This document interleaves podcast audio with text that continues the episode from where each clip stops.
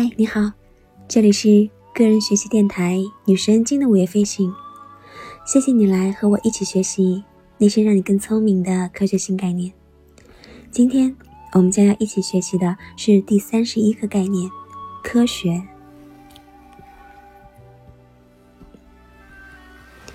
科学一词本身或许就是 age 年度问题的最佳答案。系统的理解世界的某些方面，基于已有的知识做出预测，同时对我们的知识边界进行评估和分类，这对我们的思维至关重要。人们用一些词来表达科学的本质，比如因果关系、预测、实验等等，还有一些描述结果可能性的词，比如平均数、中数、标准差。概率等等，它们能让我们更具体的了解科学，知道怎么理解和应对世界。有效理论是科学中乃至现实世界当中非常重要的理论之一。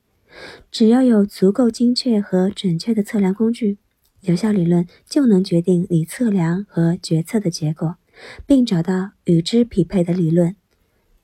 这样的理论并非终极的真理。但它能够最大限度的接近你需要的真相，而且无论你在什么时间进行测量，它都是你的极限。人们有理由不相信有效理论，但是根据一些我们已经得到检验和证实的结果，有效理论在这个范围内被证明是有效的。牛顿运动定律就是例证之一，它描述了我们抛出球的那一时刻发生了什么。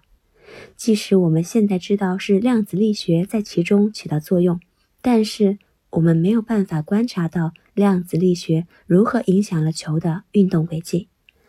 牛顿定律就是有效理论，最终被并入了量子力学。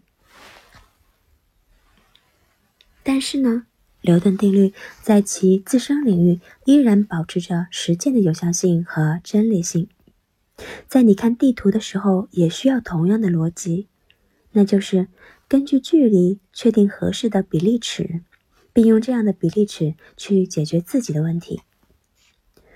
某些指代具体科学结果的术语有时候是有效的，但是，一旦被抽离出原来的语境，或者不能够被科学研究所证实，那么它就可能具有了误导性。